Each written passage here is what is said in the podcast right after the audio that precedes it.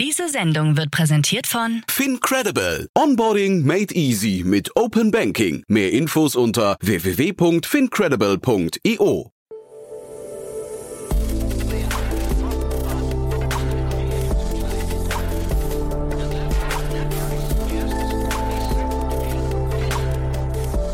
Startup Insider Daily. Herzlich willkommen zurück zu Startup Insider Daily. Mein Name ist Jan Thomas und wie vorhin angekündigt, Nam Truong ist bei uns der CEO und Co-Founder von Stable Energy. Ein sehr, sehr spannendes Unternehmen, das gerade 4,5 Millionen Euro eingesammelt hat, unter anderem von Unternehmertum Venture Capital Partners und sich dem Thema Batteriespeicher gewidmet hat. Und das ist natürlich gerade ein sehr, sehr gehyptes Thema und dementsprechend cool ist auch das Gespräch, muss ich sagen. Ist ein bisschen technisch geworden. Also ihr merkt gleich, da habe ich auch nicht alles verstanden, aber das macht es ja vielleicht für euch auch hörenswerter, weil ich dann wahrscheinlich die Fragen stelle, die ihr auch stellen würdet.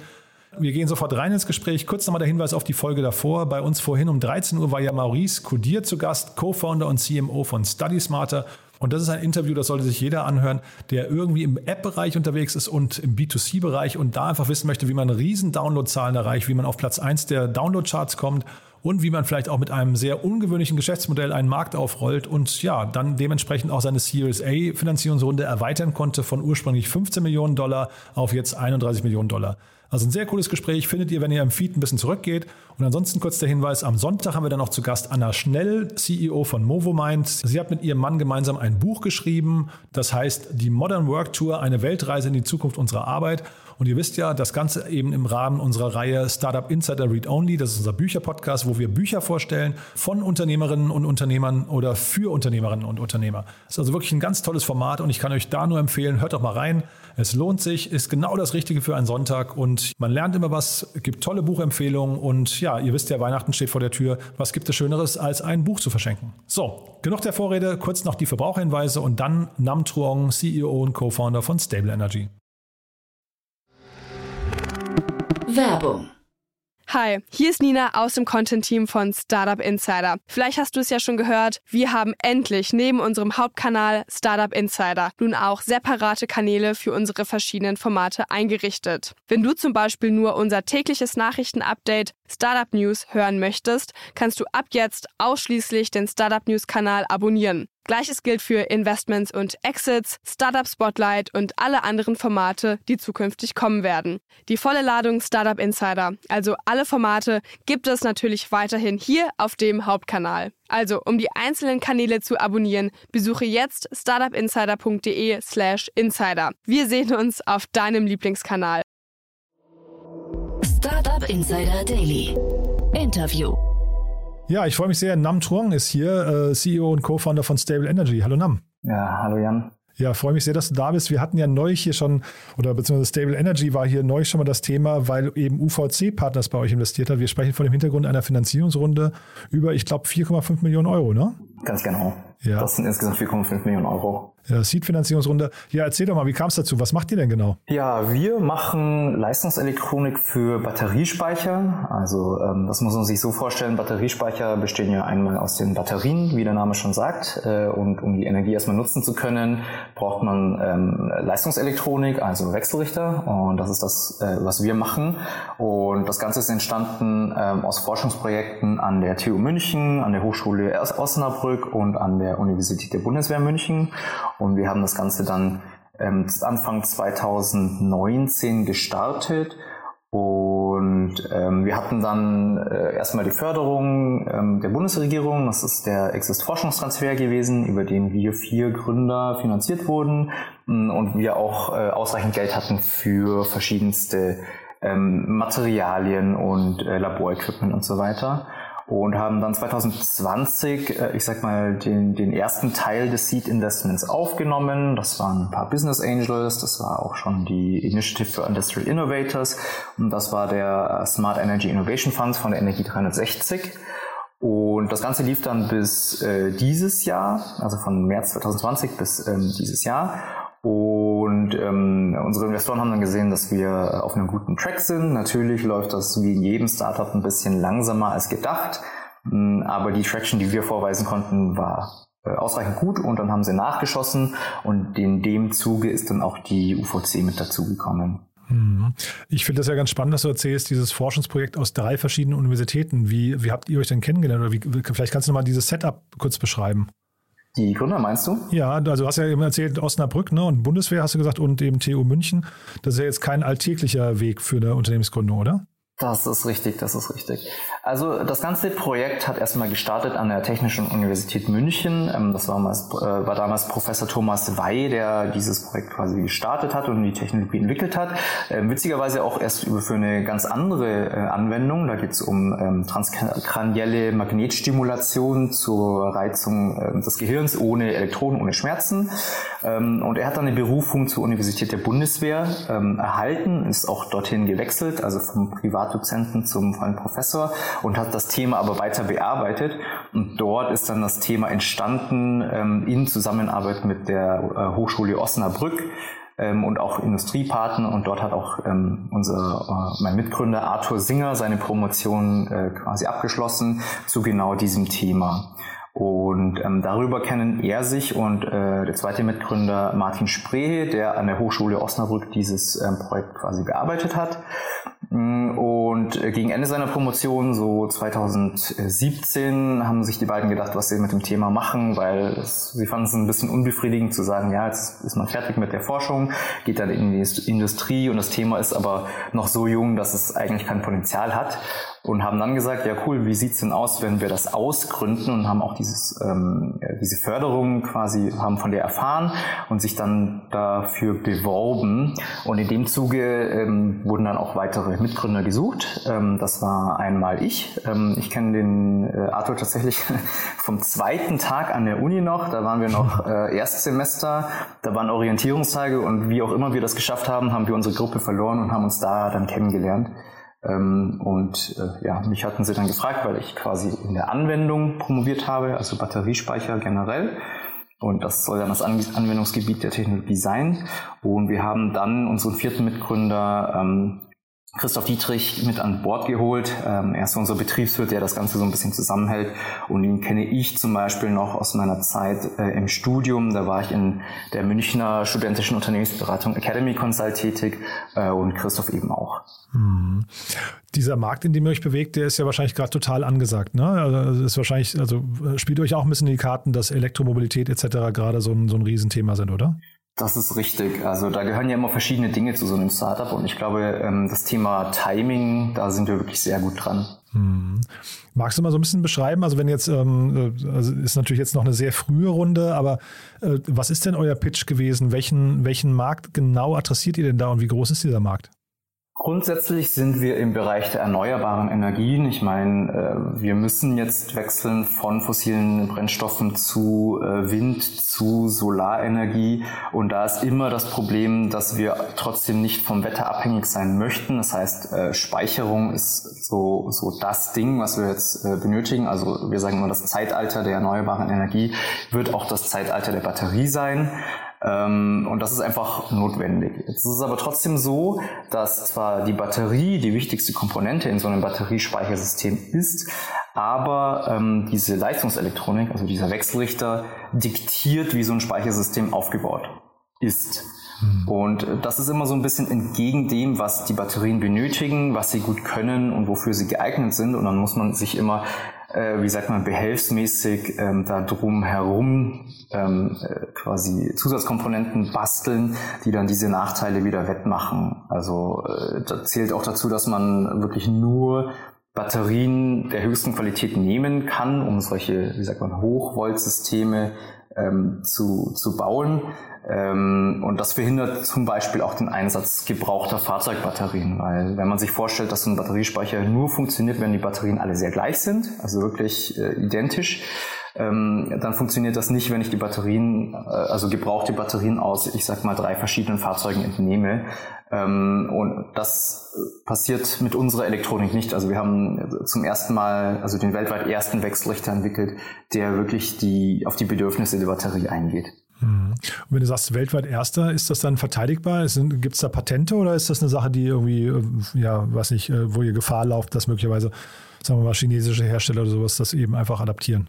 Also wir haben Erfindungsmeldungen eingereicht, aber leider nicht zur grundsätzlichen Technologie. Die ist äh, an sich schon ähm, länger bekannt ähm, und ist so der Standard bei der ähm, Höchststrom-Gleichstromübertragung. Ähm, und äh, was da das Thema ist, ähm, dass in den Bereichen die Leistungen so hoch sind, dass die Begleitkomponenten, die ganze Kommunikation und die ganzen Berechnungen auch ruhig teuer sein können. Das heißt, äh, bei den Systemen funktioniert alles mit so ähm, FPGAs, also äh, teureren Rechenmaschinen und die ganze Kommunikation über Lichtwellenleiter ähm, gehen. Und was wir geschafft haben, ist das Ganze runter zu transformieren auf Mikrochip-Ebene und so einen ganz normalen Kommunikationsbus Bus, so dass wir ähm, einen, einen äh, marktüblichen ähm, Preis erreichen mit unseren Komponenten. Mhm. Ähm, wenn wir jetzt aber weitergehen und das Ganze mit der Batterietechnik kombinieren, haben wir schon echt ähm, ganz gute Patente äh, oder Erfindungsmeldungen eingereicht. Ja.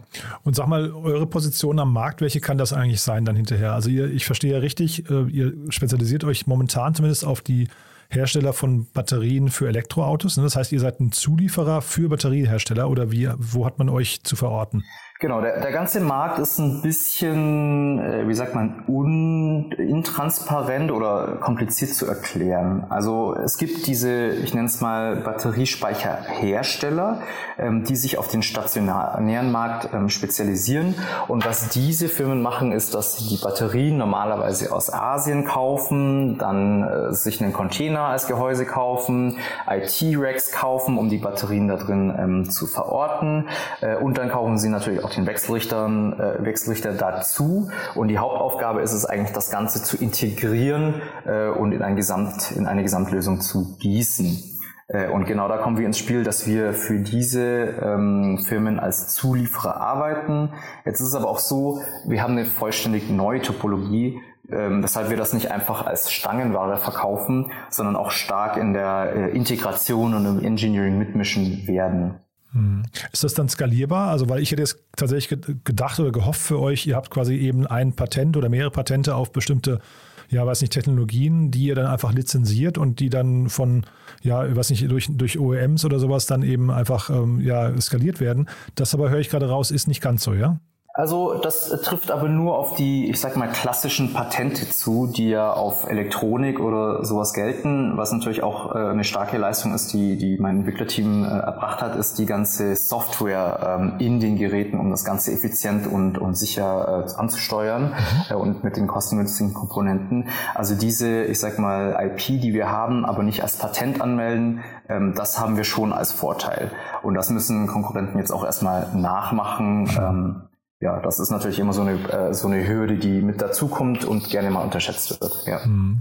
Und was sind jetzt genau eure Wettbewerbsvorteile? Also ihr habt viel geforscht und seid an einem bestimmten Punkt, aber ist das uneinholbar dann hinterher oder, oder können jetzt andere große Unternehmen auch mit viel Kapital, wie gesagt, ich kenne den Markt natürlich zu wenig, aber ich kann mir ja vorstellen, es, hinterher ist es ein Kapitalspiel. Ne? Jetzt habt ihr viereinhalb Millionen eingesammelt. Braucht ihr dann auch noch viel Kapital oder lauft ihr eben auch Gefahr, dass andere euch überholen, die mehr Kapital haben? Also das ist ja die grundsätzliche, ähm, wie sagt man, Herausforderung bei, bei Hardware und Deep Tech Startups. Ähm, wir werden noch mehr Kapital benötigen. Mit den 4,5 Millionen wird es nicht getan sein. Ähm, das reicht aus unserer Sicht gerade mal, um quasi ähm, den, den Market Proof zu zeigen und zu zeigen, hey, die ganzen Kunden, die uns die Zusagen schon gemacht haben, die nehmen das, äh, die Technologie jetzt auch ab und kaufen das. Und sobald wir das gezeigt haben und den Sales Sales-Zyklus ein paar Mal abgefahren haben, um das zu validieren, dann können wir natürlich auch mit der Skalierung starten. Das ist bei Hardware-Unternehmen immer äh, eine sehr kostenintensive Frage und uneinholbar ist immer so eine Sache. Ähm, mit genügend äh, Kapital und genügend Fokus und genügend Kapazitäten lässt sich jedes Unternehmen einholen. Die Frage ist nur, ob sich das lohnt oder ob es sich eher lohnt, mit uns zu kooperieren oder uns in, äh, in ein paar Jahren vielleicht auch sogar aufzukaufen. Mhm. Und ein paar Jahren aufkaufen, vielleicht damit mal verbunden die Frage, was denkst du, wie groß kann euer Unternehmen mal werden? Boah, das ist immer eine sehr schwierige Frage. Ähm, also grundsätzlich muss ich sagen, äh, habe ich persönlich schon immer unser Wachstum ein bisschen unterschätzt. Es sind plötzlich mehr Leute, mehr Kunden, mehr Aufgaben. Ähm, von daher sehe ich äh, da sehr großes Potenzial, vor allem wenn man sich die Märkte anschaut, in denen wir tätig sein können mit unserer grundsätzlichen Technologie und in die wir eintreten können, ohne das Produkt ähm, äh, großartig zu verändern. Also wir fangen natürlich an im stationären Markt, weil da die äh, Markteintrittshürde ein bisschen geringer ist, sehen aber auch großes Potenzial für batteriegepufferte Schnellladesäulen, weil die Netzanschlüsse einfach nicht ausreichen. Und äh, auch wenn wir am Anfang gesagt haben, ja, hm, der mobile Bereich, der ist ein bisschen schwierig, weil man da erstmal reinkommen muss. Wir haben tatsächlich auch schon Anfragen für den ähm, Bereich im, im Automotive. Äh, von daher kann das schon sehr schnell äh, sehr groß werden. Mhm. Und äh, zusätzlich zu den viereinhalb Millionen hast du mir im Vorfeld erzählt, habt ihr auch gerade noch ein tolles Förderprogramm irgendwie äh, zugesagt bekommen. Ne? Äh, das musst du vielleicht auch mal erzählen, weil das ist ja eine, also von der Summe her spannend und vielleicht kannst du auch mal die Kriterien nennen, die dafür ausschlaggebend waren. Ähm, richtig, also wir haben uns beim European Innovation Council Accelerator, äh, kurz EIC Accelerator, beworben. Früher hieß das Ganze noch Horizon 2020. Mhm. Äh, und in dieser Runde haben wohl 65 Startups diese Förderung bekommen äh, und insgesamt waren es wohl 4000 Bewerbungen. Ähm, es ist äh, auch nicht unüblich, da mehrere Runden zu durchlaufen, bis man da äh, genommen ähm, wird. Und wir äh, haben da die, die Zusage bekommen zur Förderung, müssen jetzt nur noch, äh, ich sag mal, formell die letzten Angaben machen, ich weiß nicht, Handelsregisterauszug etc. Äh, und insgesamt geht es da über einen Betrag auch über zwei Millionen, den wir als Förderung erhalten, um ähm, die Anwendung im Second Life nochmal zu pushen. Ja, super. Also äh, normalerweise würde ich jetzt sagen, äh, wenn die Chance so 1 zu 60, 1 zu 70 ist, bei sowas durchzukommen, äh, dann klingt das nach einem Prozess, der sehr wenig irgendwie äh, Wahrscheinlichkeiten hat oder geringe Wahrscheinlichkeiten hat, da durchzukommen. Ob es dann die Mühe wert ist, aber in eurem Fall muss man natürlich sagen, herzlichen Glückwunsch, das klingt natürlich super. Ne? Vielen, vielen Dank. Ja, na cool. Haben wir jetzt aus deiner Sicht noch was Wichtiges vergessen? Wie gesagt, es ist ein sehr, sehr spannender Markt, in dem ihr unterwegs seid. Ähm, ich kann, da bin ich mit meinen, mit meinen Fragen wahrscheinlich jetzt auch nicht so ganz äh, treffsicher, weil es wahrscheinlich, sag mal, wenn, wenn sich Techniker mit euch unterhalten würden, die würden wahrscheinlich noch viel tiefer reingehen können. Das, äh, sag mal, das Talent fehlt mir an der Stelle. Gibt es wichtige Dinge, die wir vergessen haben? Ähm, vielleicht nochmal der Hinweis darauf, dass wir äh, sehr großes Potenzial sehen in Zukunft ähm, für die Wiederverwendung von ähm, gebrauchten Elektrofahrzeugbatterien. Und es gibt schon Player auf dem Markt, die das äh, machen, aber die stehen vor der Herausforderung, dass man diese gebrauchten Batterien sehr genau untersuchen und analysieren muss, um die überhaupt quasi sicher verwenden zu können. Und durch unsere verteilte Topologie können wir auch mit unterschiedlichen Batterien umgehen. Uns also äh, grundsätzlich egal, ob das aus einem Elektrofahrzeug stammt, das jetzt nur 200 Kilometer gefahren ist oder ob das eins mit, weiß ich nicht, 800.000 Kilometern äh, auf der, äh, der äh, ja, Mileage hat. Ähm, das können wir machen und vereinfachen damit diese Verwendung und wir glauben, dass das ein Riesenhebel sein wird in Zukunft, um diese gebrauchten Batterien nochmal nachhaltiger zu machen ähm, durch die Verlängerung des Lebenszyklus. Startup Insider Daily. One more thing. Präsentiert von OMR Reviews. Finde die richtige Software für dein Business. Wir haben ja mit OMR Reviews eine Kooperation und fragen alle unsere Gäste nochmal nach ihrem ja, Lieblingstool oder nach ihrem Geheimtipp, was sie unseren Hörerinnen und Hörern empfehlen möchten. Und da bin ich gespannt, was du mitgebracht hast. Ähm, also was ich, das ist aber noch aus meiner Promotionszeit, ähm, sehr gerne verwende, ist ähm, die Chrome App äh, Blocksite. Das hilft, wenn man dazu tendiert, äh, immer wieder abgelenkt zu sein, sei es äh, auf, auf Spiegel zu surfen oder irgendwie auf Facebook oder LinkedIn. Ähm, und mit dieser Blogsite begrenzt das äh, quasi die Zeit, die man auf, auf diesen Seiten verbringen kann. Ähm, ich war auch ein notorischer äh, Facebook, äh, ich check mal ganz kurz und äh, dann vergräbt man sich doch in irgendwelchen Threads oder, oder klickt dann irgendwie rum und weiß gar nicht, wie man hingeraten ist. Und das ist eigentlich ganz, äh, ein ganz cooles Add-on, sage ich mal, in dem man genau diese Ablenkseiten auflisten kann und ähm, dann kann man da erstmal nicht rein zu Arbeitszeiten beispielsweise. Und mir hilft es sehr stark, um quasi nicht den Fokus zu verlieren und nicht immer wieder abgelenkt zu sein durch, durch ich weiß nicht, LinkedIn-Feeds oder sonstige Kommentare. Das Segment One More Thing wurde präsentiert von OMR Reviews. Vergleiche Business Software mit Hilfe von tausenden echten Nutzerbewertungen. Alle weiteren Informationen auf omr.com/reviews. Du, dann hat es großen Spaß gemacht. Vielen, vielen Dank für alles. Ähm, ist eine tolle Mission, die ihr da verfolgt. Lasst uns in Kontakt bleiben. Wenn es bei euch Neuigkeiten gibt, sag gerne Bescheid, ja? Jo, mache ich, alles klar. Vielen Dank für das Interview. Werbung. Hi, ich bin Paul, Product Manager bei Startup Insider und hier, um dir kurz unser Podcast-Verzeichnis vorzustellen. Mit einer wachsenden Liste von bereits über 10.000 Episoden ist unser Podcast-Verzeichnis die größte Sammlung deutschsprachiger Podcasts rund um die Themen Unternehmertum, Technologie, Digital Marketing und mehr. Nutze jetzt die verschiedenen Filter, um Podcasts zum Beispiel nach ihrem Themenschwerpunkt, Gästen oder Erscheinungsdatum zu sortieren, damit du genau das findest, was dich interessiert. Also, wenn das was für dich ist, dann besuche jetzt ganz einfach unsere Plattform auf startupinsider.de/slash insider. Startup Insider Daily, der tägliche Nachrichtenpodcast der deutschen Startup-Szene. So, das war's für heute. Das war's auch für diese Woche. Das war Nam Truong, der CEO und Co-Founder von Stable Energy. Damit sind wir durch. Kurz nochmal der Hinweis, wie gesagt, am Sonntag Read Only. Das ein bisschen außer der Reihe, deswegen sage ich, wir sind durch. Read Only ist unser Bücherpodcast mit ganz, ganz tollen Buchempfehlungen. Kann ich euch wirklich nur empfehlen, mal reinzuhören. Und ansonsten sage ich euch vielen, vielen Dank fürs Zuhören. Es war eine tolle Woche. Ähm, ihr wisst ja, auf LinkedIn gibt's immer den Überblick der Woche am Wochenende. Das heißt, wenn ihr also zum Beispiel bei unseren Investorenanalysen was verpasst haben solltet, könnt ihr das dann nachlesen. Oder wenn ihr auch äh, einen unserer Gäste verpasst haben solltet, alles das auf LinkedIn. Von daher folgt uns am besten auf LinkedIn. Das ist, glaube ich, unser Kanal der Wahl, um euch zu informieren. Von daher, es lohnt sich. Und damit sage ich Danke für diese Woche. Danke an unser Team und vor allem euch fürs Zuhören. Vielen, vielen Dank und ja, schönes Wochenende und spätestens bis Montag. Ciao, ciao.